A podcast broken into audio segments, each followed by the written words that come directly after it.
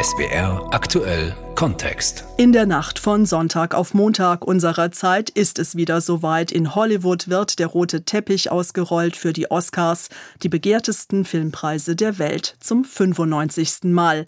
Erinnern Sie sich noch an das 94. Der Moderator der Gala, der Komiker Chris Rock, macht einen Witz über die Schauspielerin Jada Pinkett, Ehefrau von Hollywood-Superstar und Oscar-Gewinner Will Smith. Der lacht erst herzlich und holt dann zum Schlag gegen Chris Rock aus. Wir hören uns den historischen Schockmoment der weltweiten Live-Übertragung noch einmal im Originalton an. Uh-oh, Richard. oh, wow. Wow. Will Smith just smacked the shit out of me. Keep my wife's name out your fucking mouth. Wow, dude. Yes. It was a G.I. Jane jump. Keep my wife's name out your fucking mouth. I'm going to, okay? Sie hören SWR aktuell Kontext. Es ist nicht alles Gold, was glänzt. Die Oscars ein Jahr nach der Ohrfeige. Mein Name ist Bettina Kotzana. Witze sind Geschmackssache. Chris Rock hat den Humor von Will Smith damals jedenfalls nicht getroffen. Die Oscars hatten ihren handfesten Skandal und für Will Smith bedeutete das den Ausschluss von Veranstaltungen der Academy of Motion Picture Arts and Sciences für zehn lange Jahre. Bei den Oscars wird man ihn also eine Weile nicht mehr sehen, dafür jede Menge andere Stars und Sternchen. Was können wir dieses Jahr von den Oscars erwarten? Darüber spreche ich in dieser Sendung mit SWR aktuell Filmexpertin Anna Wollner. Hallo. Hallo. Frau Wollner, was hat diese legendäre Ohrfeige denn mit der Karriere von Will Smith gemacht? Ja, ganz akut an dem Abend selbst hat sie ihm eigentlich ja den größten Moment seiner Karriere verdorben. Also Will Smith, der wirklich von Anfang an darauf hingearbeitet hat, eines Tages einen Oscar zu bekommen, der wurde binnen weniger Minuten seines größten Triumphes beraubt und da hatte er einfach selber äh, Schuld dran, weil ihm einfach ja alle Sicherungen durchgebrannt sind. Der Rest des Abends war wie auf Autopilot. Er wurde gebeten zu gehen, hat sich geweigert. Die Entschuldigung im Anschluss, die kam, naja, weil er sich entschuldigen musste und anstatt auf Händen getragen zu werden von Hollywood, Hollywood wurde er zur Persona non grata. Also Will Smith nicht nur als Person, auch sein Name als Marke, sein Image des liebenden Familienvaters und Everybody's Darling hat gelitten. Projekte, in die er involviert war, ja, die wurden auf Eis gelegt und es wird auch noch eine Weile dauern, bis er sich erholt hat. Im Dezember, da kam ein Film mit ihm in der Hauptrolle auf Apple TV Plus, Emancipation, ein Sklavendrama von Antoine Foucault. Und sicherlich war der mal im Hinterkopf so ein bisschen mit der Absicht, wieder bei den Oscars eine große Rolle spielen zu können können, also im Vorfeld vor der Ohrfeige. Aber seine Reputation, die ist erstmal hin. Er hat seitdem auch nichts mehr gedreht. Er hat aktuell vier Projekte in Vorproduktion, aber das heißt in Hollywood alles und nichts. Die Oscar-Verleihung war wegen dieser Klatsche vor einem Jahr zwar tagelang in den Schlagzeilen, aber die Academy, die hat vermutlich ja kein Interesse daran, dass sich so eine Szene jemals wiederholt. Sie hat für dieses Jahr sogar ein Krisenteam ins Leben gerufen. Wie sieht das genau aus und was soll das Team denn leisten? Ne, das soll genau dafür sorgen, dass sowas nicht mehr passiert. Also Smith, der hat sich ja wirklich geweigert, von der Bühne zu gehen. Das Krisenteam würde in einem ähnlich gelagerten Fall jetzt einfach früher eingreifen, das Gespräch suchen mhm. oder auch handeln. Also böse gesagt, eine Person, die sich daneben benimmt, wenn die nicht gehen will, im Notfall auch raustragen. Das ist bisher alles rein hypothetisch, zumindest in Bezug auf die Preisverleihung selbst. Das Krisenteam kam in diesem Jahr allerdings schon mal zum Einsatz. Es gab nämlich einen kleinen Skandal um eine Nominierung. Andrea Weisborough ist überraschend nominiert nominiert worden als beste weibliche Hauptrolle für den Film To Leslie. Das ist so ein ganz kleiner Independent-Film, der eigentlich überhaupt keine Rolle bei den Oscars gespielt hat, bis im Vorfeld der Nominierungen ein paar berühmte SchauspielerInnen wie Jennifer Aniston oder Gwyneth Paltrow Werbung für den Film gemacht haben und vor allem für Andrea Weisborough und die Produzenten mhm. des Films ja so eine Art Guerilla-Kampagne für sie aus dem Hut gezaubert haben. Es war lange nicht klar, ob damit gegen irgendwelche Oscar-Statuten verstoßen wurde, aber es gibt ein Happy End, zumindest für Weisborough, Sie ist weiterhin nominiert, wenn auch eher mit Außenseiterinnen-Chancen. Jahrelang gab es bei den Oscars, vor allem in den USA selbst, ja ein sinkendes Publikumsinteresse an der Fernsehübertragung zumindest. Zu langweilig, zu langatmig, hat man oft gehört. Hat denn die spektakuläre Ohrfeige an der Erwartungshaltung an die Veranstaltung etwas verändert? Also sind die Oscars als mehrstündiges Schaulaufen von Preisträgern wieder irgendwie interessanter geworden? Also Preisverleihung finde ich eigentlich generell immer total langweilig, bis auf die Golden Globes, weil da wird Alkohol ausgeschenkt und spätestens bei der zweiten Kategorie sind alle betrunken. Aber in diesem Jahr könnte ich mir vorstellen, dass doch ein paar mehr Leute zuschauen, weil sie vielleicht hoffen, dass es einen Skandal gibt oder auch interessiert daran sind, wie dieser Skandal behandelt wird. Also die Ohrfeige wird wahrscheinlich als Elefant im Raum stehen und auch mhm. angesprochen werden. Die Oscars an Attraktivität verloren fürs normale Publikum haben in den vergangenen Jahren vor allem, weil viele der Filme Filme am Mainstream-Publikum vorbeigegangen sind. In diesem Jahr sind mit Top Gun Maverick und Avatar zwei große Publikumserfolge unter den nominierten besten Filmen, aber wieder keine Superheldenverfilmung. Black Panther ist nur in Nebenkategorien nominiert und gerade junge Leute interessiert das einfach nicht mehr und die roten Teppiche im Vorfeld mit ihrem ständigen Fragen an die Stars, was trägst du, mhm. who are you wearing, ist auch wirklich nur schwer zu ertragen. Also aufmerksamkeitstechnisch ist der Oscar eigentlich immer noch in der Krise. Über das Krisenteam haben wir vorhin schon kurz gesprochen. Welche Sicherheitsvorkehrungen gibt es denn sonst noch, also ganz generell rund um die Oscars in diesem Jahr? Es werden auch in diesem Jahr Straßen gesperrt. Bis zum 15. März soll der berühmte Hollywood Boulevard vom Orange Drive bis zur Highland Avenue nicht öffentlich befahrbar sein. Selbst Busse und U-Bahnen werden von Samstag bis Montag umgeleitet. Man hat da also schon auch ein bisschen Angst, dass irgendwas passieren könnte. Wobei das größte Drama für alle Beteiligten in den letzten Jahren immer der Fall war, wenn es in Strömen geregnet hat. Der Oscar ist und bleibt wohl eine der begehrtesten Trophäen, die ein Künstler einsammeln kann. SWR-Aktuellredakteurin Vanja Weingart hat für uns mal Zahlen und Fakten rund um die Figur zusammengetragen. Die Statue. Sie ist 34 Zentimeter hoch, knapp 4 Kilo schwer und besteht nicht aus purem Gold, sondern aus Bronze und ist mit 24-karätigem Gold überzogen. Sie stellt einen Ritter dar, der auf einem Sockel aus Filmrollen steht. Warum der Oscar Oscar heißt? Die Filmpreise werden seit 1929 von der Academy of Motion Picture Arts and Science vergeben. Offiziell heißt die Auszeichnung Academy Award of Merit. Wie es zu dem Namen Oscar kam, da gibt es zwei Geschichten. Eine erzählt, dass die Schauspielerin Betty Davis der Statue den Spitznamen zu Ehren ihres ersten Ehemannes gegeben hat. Die andere Erklärung lautet, dass Anfang der 30er Jahre eine Mitarbeiterin in der Geschäftsführung der Akademie die Trophäe gesehen hat und gerufen haben soll, die sehe aus wie ihr Onkel Oscar. Auf jeden Fall hat eine Zeitung den Spitznamen zum ersten Mal 1931 erwähnt und 1936 hat ihn die Akademie übernommen. Die Zahl der Kategorien, in denen der Preis vergeben wird, hat sich im Lauf der Jahre immer mal geändert. Aktuell sind es 24. Als wichtigste gelten bester Film, beste Regie, beste Schauspielerin und bester Schauspieler. Die erfolgreichsten Filme. Lange war der Film Vom Winde verweht von 1939 mit zehn Auszeichnungen der erfolgreichste Film in der Oscar-Geschichte. 1960 wurde er von Ben Hur mit elf Trophäen abgelöst. 1998 bekam auch der Film Titanic elf Auszeichnungen und sechs Jahre später erhielt dann auch Der Herr der Ringe die Rückkehr des Königs elf Oscars. Insgesamt ist die Herr der Ringe Trilogie die erfolgreichste Filmserie mit 17 Auszeichnungen bei 30 Nominierungen. Apropos Nominierung, 1985 hat der Film Die Farbe Lila elf davon bekommen und dann keinen einzigen Oscar gewonnen.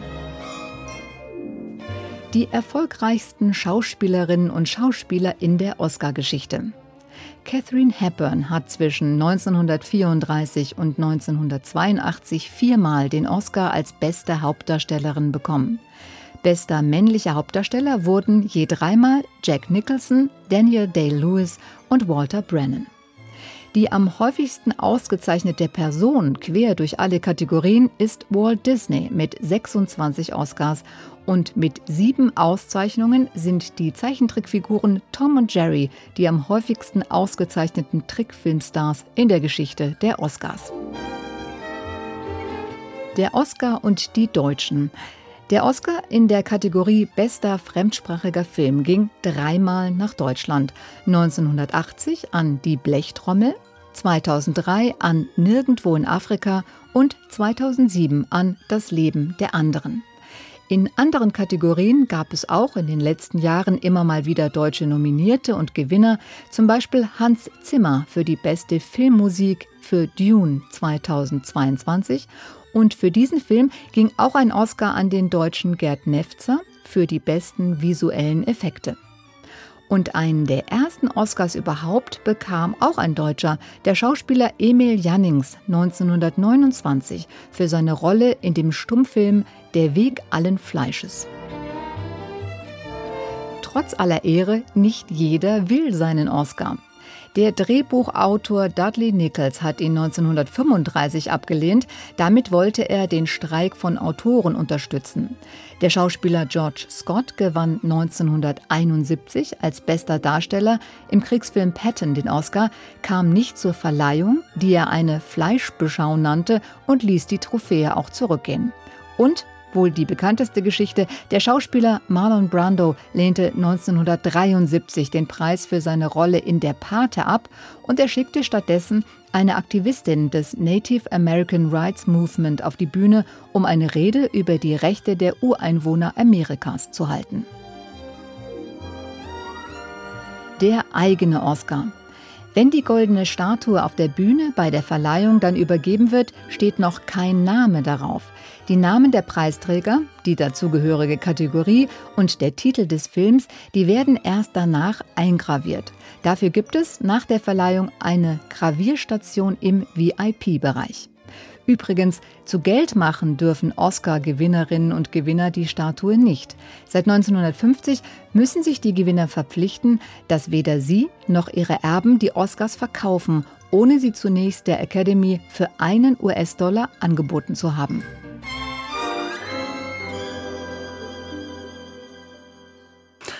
Ein Beitrag von Vanja Weingart. Frau Wollner, Late-Night-Host Jimmy Kimmel wird die Oscars zum dritten Mal moderieren.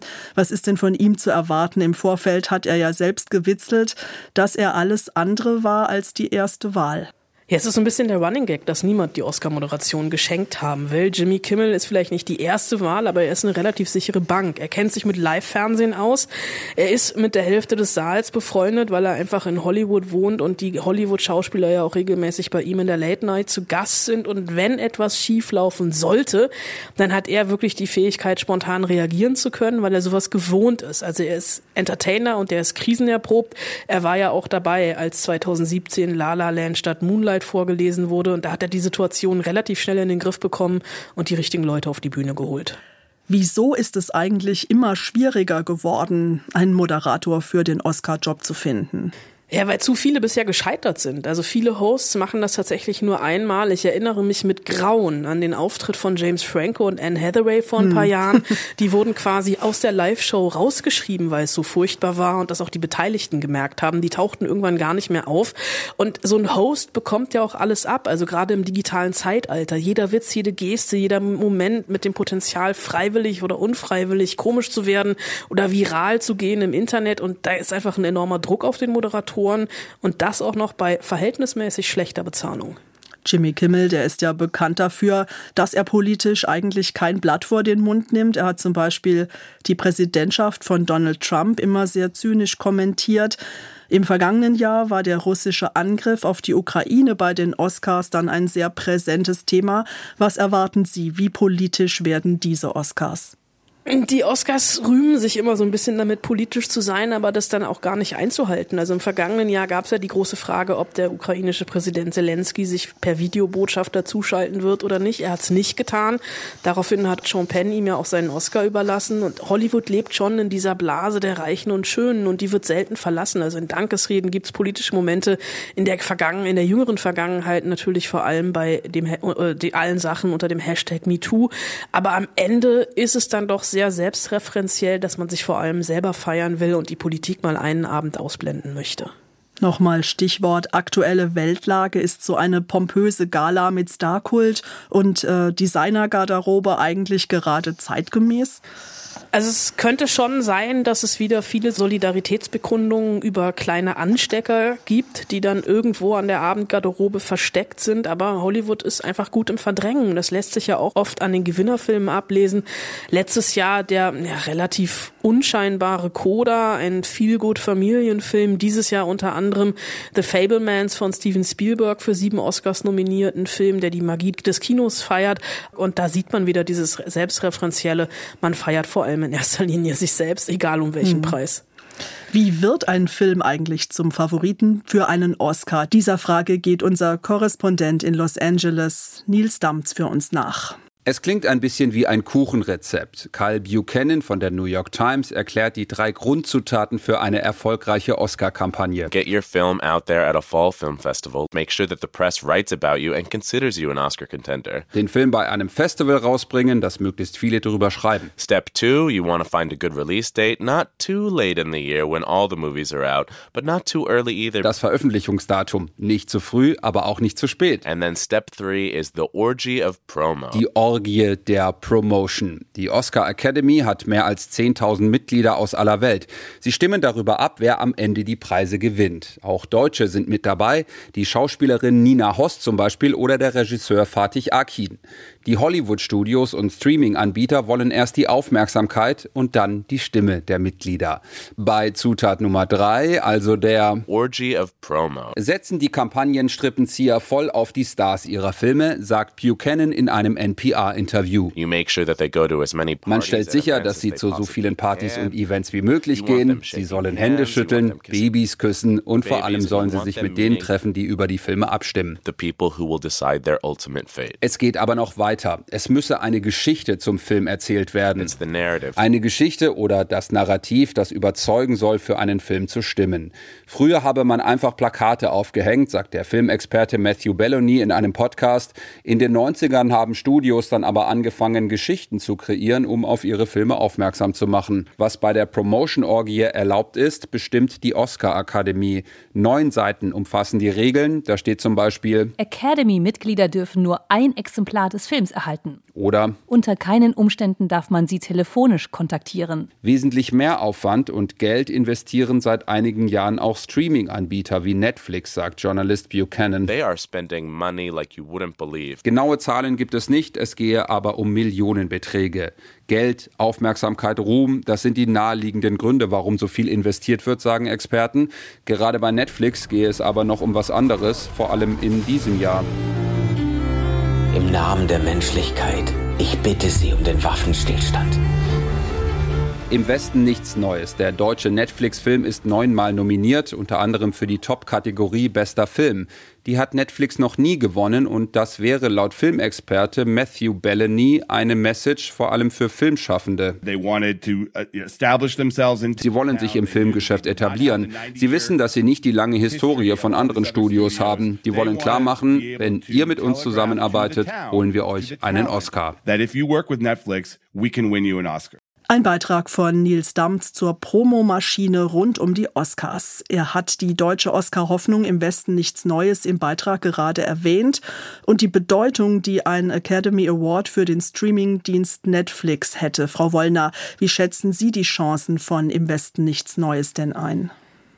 Ähm, ich glaube tatsächlich, äh, dass im Westen nichts Neues, der ja bei den BAFTAs vor ein paar Wochen noch groß abgeräumt hat, hier tatsächlich ja bis auf ein, zwei Technikkategorien oder diese Hair, Make-up, Musikkategorien mhm. gewinnen könnte. Aber bei den großen fünf Kategorien, die es ja immer gibt. Da ist er auch gar nicht nominiert, aber als bester Film. Ich glaube nicht, dass er das Rennen da machen wird. Bester internationaler Film könnte ich mir da doch noch mehr vorstellen. Aber ich glaube, aus deutscher Sicht wird das ein eher ernüchternder Abend werden. Frau Wollner, zum Schluss Ihr persönlicher Tipp für die Kategorien bester Film, beste Schauspielerin und bester Schauspieler. Ja, ich fange mal hinten an bei den Männern. Da ist es, glaube ich, tatsächlich ein sehr knappes Rennen zwischen Colin Farrell und Brandon Fraser. Einmal für The Banshees of Inisherin und für The Whale. Ich könnte mir aber auch vorstellen, dass Austin Butler am Ende der lachende Dritte ist für Elvis. Ich drück aber tatsächlich Colin Farrell die Daumen und bei den Frauen Kate Blanchett für ihre Leistung in Tar, weil das wirklich die beste Leistung ihrer Karriere überhaupt war.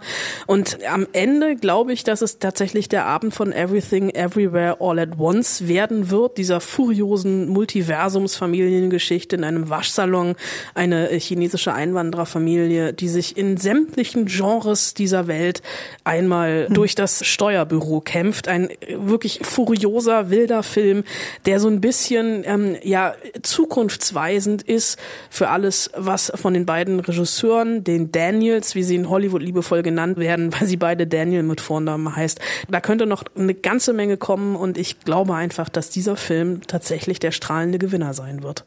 Bei mir ist es schon Kult, die Oscar-Nacht immer live anzuschauen. Werden Sie das auch machen? Äh, selbstverständlich allerdings wird mein kleines Schwarzes der Schlafanzug sein und keine Abendgarderobe. Vielen Dank für das Gespräch. Das war unsere Filmexpertin Anna Wollner und das war SWR Aktuell Kontext. Es ist nicht alles Gold, was glänzt. Die Oscars ein Jahr nach der Ohrfeige mit Bettina Kotzana.